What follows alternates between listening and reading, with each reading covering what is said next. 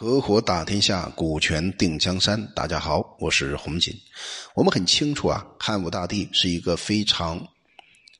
穷兵黩武，而且呢非常大气，也非常霸气的一个帝王。同时呢，也非常喜欢像秦始皇一样好仙好神。所以呢，公孙卿当时在河南等候神仙，说在啊沟石城上看到了仙人的脚丫子，啊仙人的足迹。春天的时候呢，汉武帝亲自到达这个地方，开始视察足迹，然后就问公孙卿说：“啊，不会再像文成、武力一样骗人吧？”他完全已经知道，曾经有两个人，就文成将军和武力，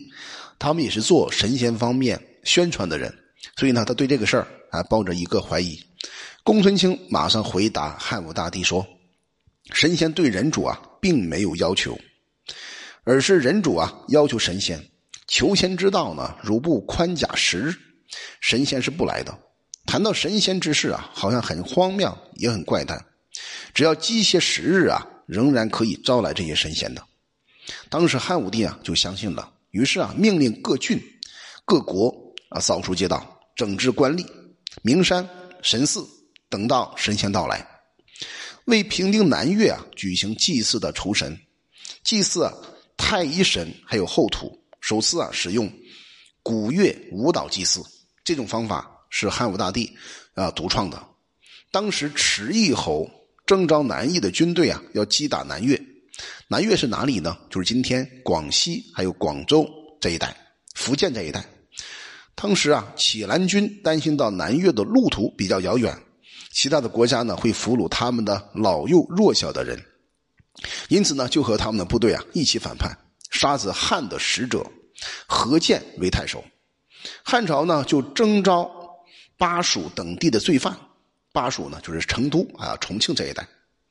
和本当攻击南越的八个校尉，在中郎将郭昌先生。魏广的领导下呢，去攻击启兰军，把这个启兰军呢和红军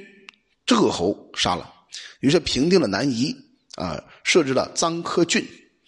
当时夜郎侯起先呢依靠着南越，南越被消灭之后呢，夜郎啊，我们听过一个名词叫夜郎自大，就是这个夜郎，他自以为自己的疆土啊，比整个中原，比当时的汉朝要大的很多。因为他不了解嘛，对吧？他不像今天，经济呃这个飞机比较发达，通讯比较发达，包括这个交通比较发达，但是当时是没有办法的。因此他自以为自己掌控的地盘非常大，这叫夜郎自大。后来夜郎呢就进入汉汉朝呢就朝拜，皇上呢就封为夜郎王，啊，结果呢一个姓冉的兄弟啊被震动的害怕起来，请求臣属汉朝，并要求呢设置。官吏就把当时他所占有的一个地方封为越郡，然后呢封把它分为陈立郡。姓冉的这位兄弟啊，分为汶山郡。广汉西边的白马设置为广都郡、武都郡。最早的时候呢，东越王于善上书写给汉武大帝啊，请求率领八千士卒追随着楼船将军杨浦先生去攻打吕家。军队到达了揭阳，以海上风浪太大为借口呢，军队不再出发了，抱着向两边观望的一个态度，暗中派人呢出使南越。后来啊，南兵攻破了番禺，今天广州番禺这一带，东越兵呢并没有到达，所以杨浦就上书给到汉武帝，愿意啊顺便带兵攻打南越，而汉武帝呢因为失足困苦疲倦，不答应请求。只命令校尉们呢屯驻在豫章梅岭来等待命令，所以于善听说楼船将军请求汉武帝要杀他，汉兵啊一到达了边境就开始反叛了，他发动军队啊在汉兵经过的道路上开始抵抗，然后把将军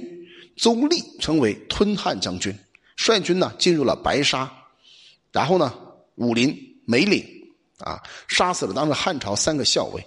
那时候呢，汉朝又派了大农张成和原来的山州侯侯齿率兵的屯驻在这个地方，然后他们不敢出兵去攻打，反而呢撤退到方便有利的地方。后来两个都尉呢，因为惧怕，所以呢这个罪名被杀掉了。于善自己就称为武帝所以我们可以看出来，当时南越这一带要评判他们，还是大费周折的。之所以费周折呢，就是因为那边是不受文化的一个地带。所以我们今天可以看到，到唐朝的时候，这个人被发配到一些远方啊，那迁徙到远方的时候，都是往广州这一带去迁徙。为什么呢？因为那边比较荒凉啊，没有开化的地方。所以当时汉武帝再派杨浦率军去伐东越，但是因为杨浦啊夸耀上次伐南越的功劳，就用书责备他说呀：“将军的功劳只有抢先攻破石门就罢了，并没有杀夺杀将夺旗的功勋，如何值得向外别人去夸耀呢？上次攻破这番禺呢，捕捉投降的人作为俘虏，俘虏挖掘死人呢，也当成虏获敌人的人数。”这是一种过错，让南越王建德、吕嘉从容得到东越作为援助，是第二种过错。士卒连续几年暴露在野外，将军不体谅他们的勤勉劳苦，而请求他们以船车在边塞同行，让将军可以快速回家，怀抱着银印、金印，挂着三种印绶，向乡里炫耀，是第三种过错，丧失战争有利的时机。没有乘胜追击敌人，顾恋妻妾，却用道路啊险阻为借口，是第四种过错。问你蜀地刀价多少，却假装不晓得，抱持着谦虚虚伪的态度而冒犯国君，这是第五种错误。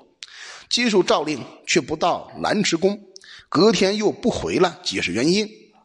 如果你问蜀吏问题，他却不回答，命令他又不听从，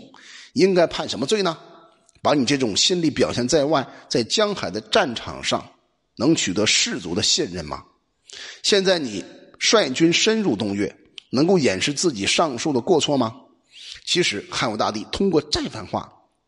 我们可以感受到汉武帝有多么强势。这样一个强势的帝王，然后面对杨浦这番话之后呢，把杨浦吓得非常惶恐，然后回答说：“臣愿尽自己生命以求赎罪。”话说完之后啊，汉武帝就派他派遣的横海将军韩岳从勾章出发，渡海啊从东方前行；楼船将军杨浦从武林出发，中魏王王文书呢从梅岭出发，任命岳这个岳将，然后呢作为歌船下榻到下榻将军从若耶白沙出发来攻打南越。所以我们可以从中可以看出来，其实汉武大帝本身他有几个特性。第一个特性，他懂得善于识人、用人，而且非常好的驾驭不同的人，这是他的优势。但是呢，他有一个不足，就是他这个人呢是有好仙好神的习性。明明被骗过好几次了，他还是一而再再而三的相信神仙的存在。所以我们知道，任何一个人都是不完美的。